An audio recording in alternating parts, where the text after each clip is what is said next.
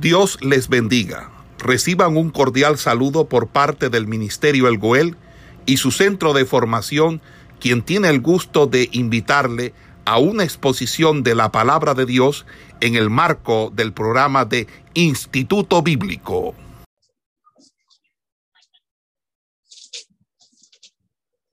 Entonces, eh, después de haber estudiado lo concerniente a, a, los requisitos que se necesitan, es de vital importancia nosotros tener en cuenta todas estas recomendaciones que se dan. La verdad que eh, en este tiempo nosotros necesitamos tener esto claro, porque estamos viendo en nuestro entorno situaciones que están llevando cada día a la iglesia a un deterioro, deterioro en cuanto a la parte doctrinal. Ya, de hecho, no, se tiene temor por las cosas de Dios, ya no se toman las cosas como en un principio Dios las deja establecidas.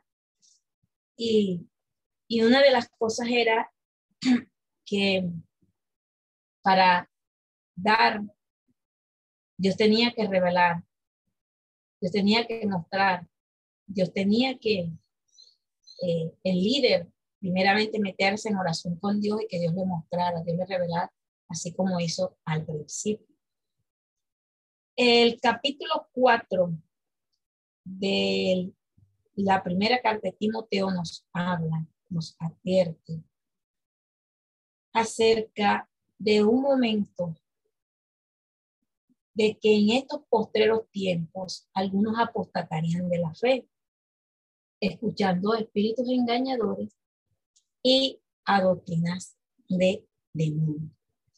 Pocas palabras, aquí el apóstol nos está advirtiendo acerca de la predicación de la apostasía. La apostasía es estar fuera, salirse. creo que en otra ocasión habíamos compartido con respecto eh, del peligro de la apostasía. ¿sí? fuera del, orden bíblico. Algunos por estar en esta situación. Se han desviado. Entonces, Pablo señala esto como eh, como una revelación del Espíritu Santo, ya que eh, ha sido un mensaje verdaderamente espontáneo que le fue dado a aquellos grandes hombres para escribir o que estuvieran proclamando una profecía. Pablo sabía que ciertos peligros marcarían a los posteriores tiempos. ¿Por qué lo describe así? Por la forma como ya se venía tejiendo todas las cosas, o la forma como se habían filtrado esos falsos maestros dentro de la iglesia, porque algunos dentro de la iglesia tenían un concepto equivocado de, de las cosas. Entonces, el peligro de la apostasía es eh, bastante notorio porque ciertamente es un peligro. Pablo hace mucho tiempo que escribió a Timoteo acerca de estos posteriores tiempos. Pero él no había malinterpretado su tiempo ni, ni tampoco los nuestros. Eh, la historia nunca ha estado precipitándose hacia un lejano venir de las cosas.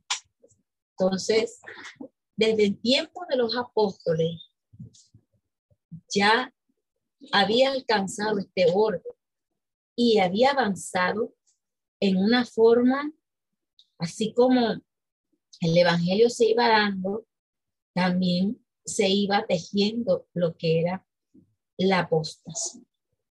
Se iba tejiendo el peligro de las falsas doctrinas, esas doctrinas de demonios, esa doctrina, esos espíritus engañadores que venían, que enredaban, que envolvían a la persona hasta el fin de sacarla de la iglesia.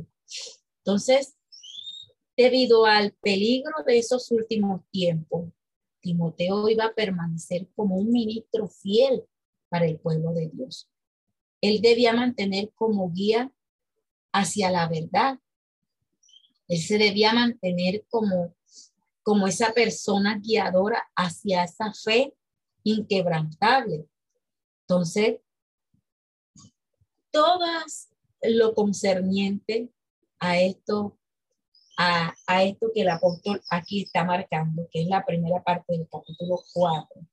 Dice que claramente que en los posteriores tiempos algunos apostatarían de la fe, escuchando a espíritus engañadores, a doctrinas de demonios, por la hipocresía de mentirosos que teniendo cauterizada la conciencia, prohibirían casarse y mandarían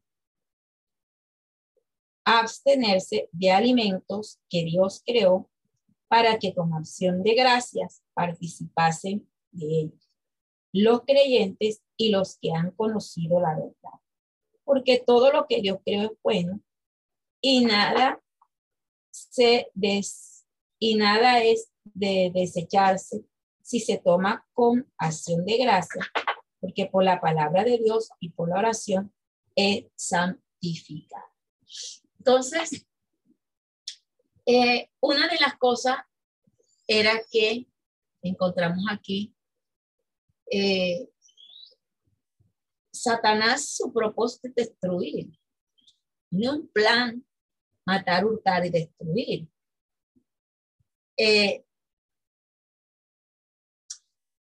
Él engañó a Eva desde un principio, muestra el libro de Génesis, haciéndole entender a Eva una cosa, lo que Dios le había dicho. Se vemos aquí de que eh, Satanás en todas estas cuestiones está filtrando esa raíz. ¿La raíz de qué? De apostasía, la raíz de la mentira, la raíz del engaño, la raíz de, de destrucción. Entonces, estos espíritus engañadores y esta doctrina de demonios han estado rodeando desde que el hombre caminó por primera vez en el huerto del Edén. Entonces, esperando que más y más personas de la iglesia apostaten de lo que ellos han creído, de que acepten estas falsas enseñanzas, porque eh, hay falsas doctrinas hoy en día en nuestra eh, esta tierra que han transversado mucho la palabra. Sí, y, por la hipocresía, dice aquí la escritura, que teniendo cauterizado, por la, por la hipocresía de mentirosos, mire a dónde se va eh, desarrollando eso. ¿Quién es el padre de la mentira? Satanás. ¿Quién es el que introduce la mentira? Satanás. Entonces, la hipocresía de mentirosos que teniendo cauterizada la conciencia, ellos prohibirían casarse y mandarían a tenerse de alimentos que Dios creó para que con acción de gracia participase de ellos. Sí, entonces, esto describe a los que han apostatado de la fe. Estos mentirosos son los que han conocido la palabra, pero aceptan la falsedad para justificar su pecado u orgullo. Pero también se refiere a aquellos que afirman estar enseñado sobre la Biblia, mientras que solo eh, la usan como un apoyo para sus propias ideas. Mire bien hacia dónde vamos apuntando. Hay gente que se disfraza, hay gente que toma las cosas no como, como son, hay gente que son pura apariencia, que con esta palabra se tapan y que eh, no son reales. Mire la el concepto que da el apóstol de estos engañadores mentirosos. Dice, por la hipocresía. O sea, nos está mostrando una realidad de lo que es. Son hipócritas. El hipócrita no te habla de verdad. El hipócrita no te habla de frente. El hipócrita habla a espaldas tuyas. El hipócrita está siempre allí como queriendo taparse. Entonces, estos hipócritas, dice, por la hipocresía de mentiroso, más usando la mentira, tienen cauterizada la conciencia. Su conciencia alguna vez, eh, la cual alguna vez a ellos los condenó por haberse alejado de la verdad. Entonces, como se encontraron en esta condición, quiere ahora, eh, ahora no responde en absoluto, como si las, eh, las operaciones que enviara hubieran sido ya quemadas así y ya ellos no pudieran sentir nada. Es que realmente ellos no sienten nada, porque ya al tener su conciencia, cauterizada su conciencia, ellos ya, ya no les importa de que la gente eh, eh, sea salva. Y no les importa es que así como ellos ya están condenados, así como ellos ya están envueltos en su mentira, otros sean envueltos en esa mentira. Entonces, Pablo aquí se refiere a esa antigua práctica que, eh, que marca a un criminal. Entonces, para esto, eh, Pablo nos lleva a que esas marcas de su hipocresía se evidenciaran y que aquellos que todavía estaban parados y allí en, su, decisión de fe, eh, tomaran conciencia, tomaran conciencia de que, de que ellos estaban en un error. Pablo sabía de que ellos estaban siendo, eh, teniendo esa conciencia muerta. Sí, esa conciencia que no les iba a llegar a reconocer y de entregar su vida completamente a Jesús. Entonces, nosotros vemos, vemos eh, un ejemplo y es del mismo Pablo, porque él mismo sabía que era tener esa conciencia muerta y cauterizada. Acuérdese que eh, Pablo tuvo un encuentro con el Señor en el camino a Damasco. Y Pablo, después de ser un perseguidor de la iglesia, él se convierte en una persona que defiende. Además de eso, se convierte en un siervo de Jesucristo apóstol, conocía la verdad. Entonces, en el camino a Damasco, él sentía que estaba totalmente justificado en sus persecuciones contra los cristianos y su odio hacia Jesús. Hacia Jesús. Y él podía sentirse justificado por su conciencia. Su conciencia estaba cauterizada.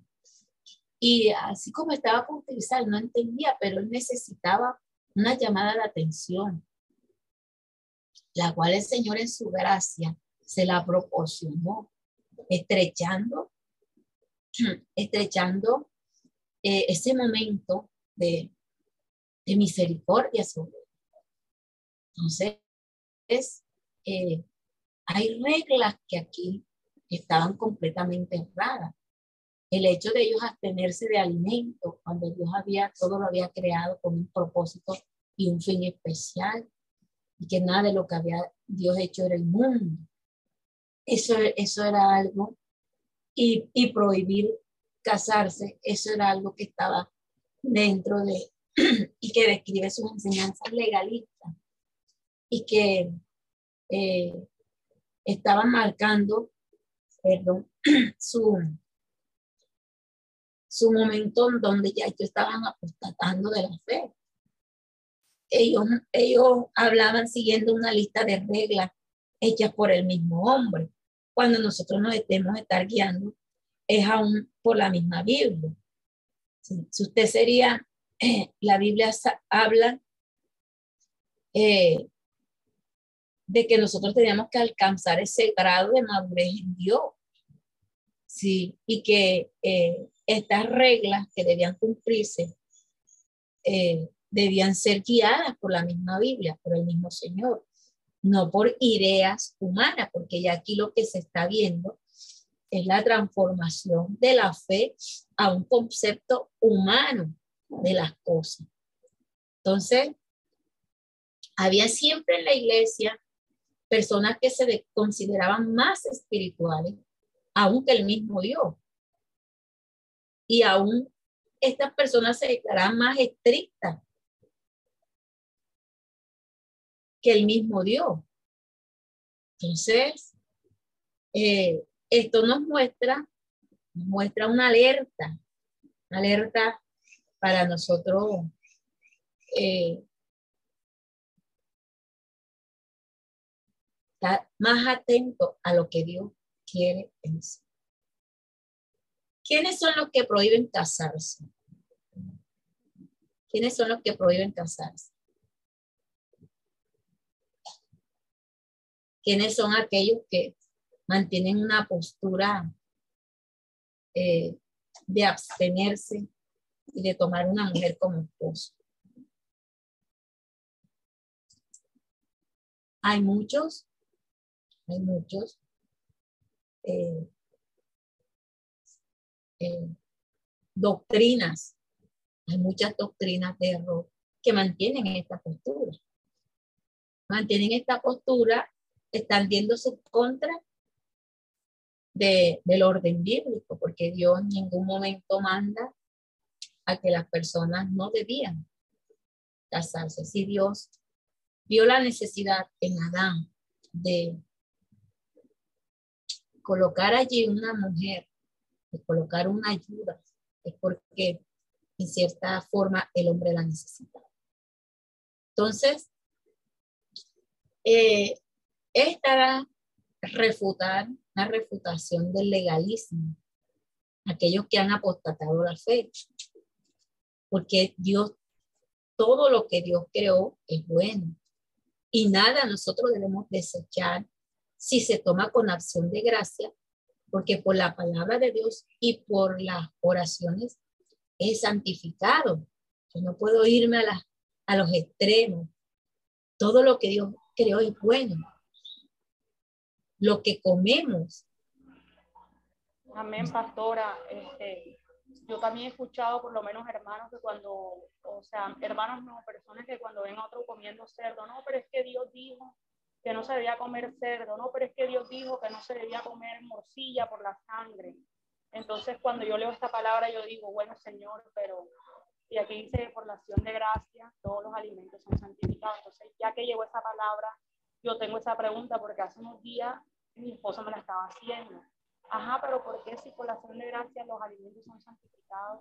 Entonces, ¿por qué no se puede comer cerdo? ¿Por qué no se puede comer morcilla? Entonces, yo quiero como que usted me la explica a mí me da el favor. Bueno, era la concepción que se tenía de, de, que el cerdo era un animal inmundo. Y Dios en un principio había establecido eh, la idea de que estos, de que estos animales de que estos animales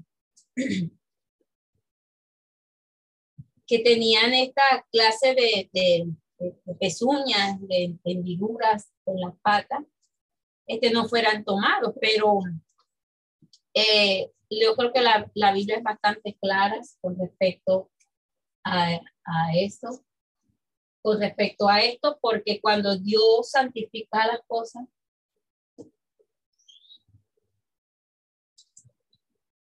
Dios nos muestra aquí en las escrituras el proceso por el cual nosotros debemos santificar. De hecho, aquí Pablo lo está diciendo. Todo lo que Dios creó es bueno. Todo lo que Dios es bueno. Y podemos comerlo si nosotros lo recibimos de esa forma. Lo que Dios sí eh, tenemos entendido es lo de la morcilla, porque realmente no, nosotros no podemos estar comiendo la sangre de un animal, porque principalmente en la sangre era que radicaba la vida del animal, pero la morcilla no, pero el cerdo, quien marca la idea de este concepto son los adventistas. La iglesia adventista tiene el concepto de, tener a este animal. De hecho, todos los animales que, que, que tienen pezuña, ellos no los comen, no los comen. Pero nosotros ya no, no nos dejamos guiar por, por, por esa Gracias, pastora, me alegro. Sí, le supe explicar entonces, gracias a Dios. Gracias, pastora, Dios les bendiga. Amén. Entonces, eso era con respecto a lo que estaba diciendo aquí el apóstol. Cuando Dios habló, usted, de que nada, nada nosotros debíamos eh, desechar o sea, nosotros no estamos limitados por ningún tipo de dieta. Lo que comemos a nosotros no nos hace más justos delante de Dios. Aunque lo que nosotros comemos puede afectar nuestra vida. O sea, esto aquí depende de, y esto aquí depende de, de la persona, de cómo la persona toma las cosas.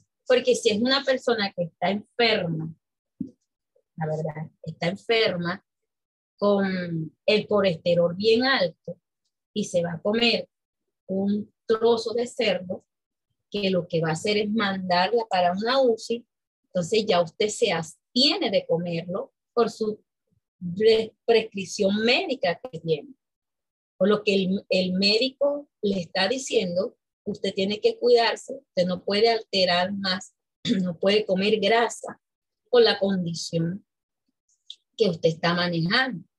Entonces, esta situación, esta situación es la que no, a nosotros nos lleva a, a también cuidar, cuidar nuestro cuerpo. De todas formas, el, el cuerpo es templo del Espíritu Santo y debemos cuidarlo, debemos mantenerlo.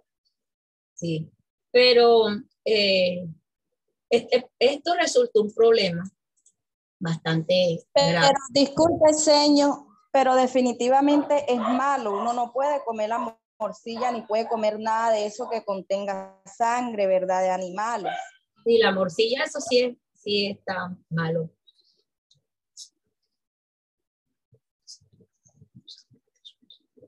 Ok, gracias todo, todo, aquello, hermano, todo aquello que sea que el, el mismo hombre se ha encargado de, hacer estas preparaciones, que sea con sangre. Esto nosotros no debemos tomarlo porque, como le dije al principio, allí se en la sangre radicaba la vida del animal y nosotros no podíamos contaminarnos con, no podíamos comer estas cosas, no podemos comer. No podemos Entonces, quiero que esto quede bastante claro. Eh, ahora es que usted vaya a, tenga una gallina en su casa no se la quiera comer. No. Dios, lo, Dios creó todos estos, estos, estos, estos animales para, para el sustento del hombre. Simplemente es que eh, la forma como se sacrificaba el animal, esto aquí eh, debía ser de una forma como, como estaba establecido. La sangre del animal debía ser derramada. No podíamos comer animales ahogados. La, la Biblia lo establece así. Entonces, esto es bastante, y esto era lo que aquí el apóstol estaba hablando con respecto a la, a lo que se estaba dando.